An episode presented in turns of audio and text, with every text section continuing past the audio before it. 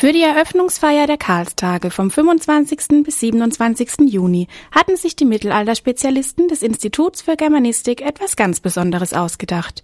Die Bühne des Studentenhauses wurde zum Ort, an dem Karl der Große die Geschicke des Frankenreichs lenkte. Karl das Ganze, der Einakter über das politische und kulturelle Wirken des großen Herrschers aus dem 9. Jahrhundert, thematisierte neben Missionierung und Unterwerfung der Sachsen auch die Bildungsreform. Alles durchaus witzig und auch kritisch betrachtet.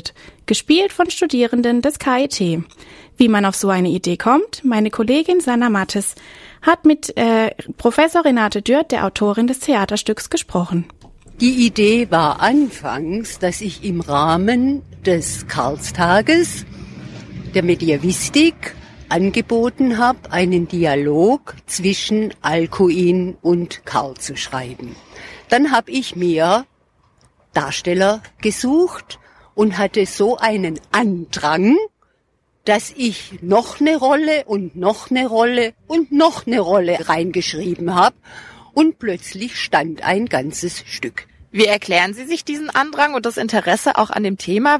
Ich finde ja meine Mittelaltervorlesung einfach gut und meine Studierenden offensichtlich auch. Und da ging es um Karl? Da ging's um Alcuin in erster Linie. Meine Vorlesung ist Philosophie des Mittelalters.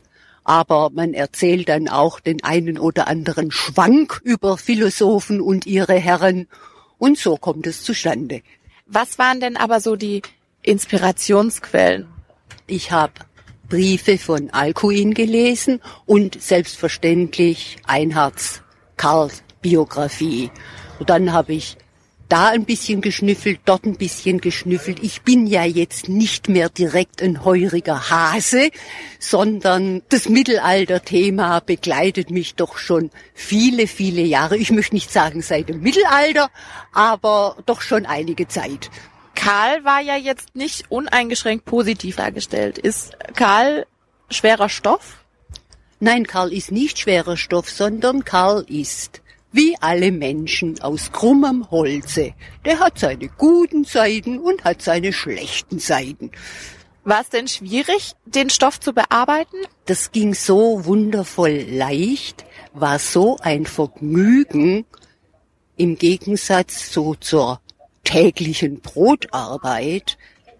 Ich bin eine Kurzschreiberin ganz prinzipiell. Es ging sehr schnell von der Hand. Das heißt, Sie haben auch schon Erfahrung. Also Sie schreiben häufiger mal was, auch Stücke? Wir hatten auch schon äh, eine Aufführung über Kant, die gesamte kantische theoretische Philosophie in 20 Minuten. Was passiert denn jetzt mit dem Stück eigentlich? Gibt's da noch mal eine Wiederholung? wenn man da gerade Eigenwerbung machen darf. Nächsten Samstag, 5. Juli, spielen wir in Heidelberg. In welchem Rahmen?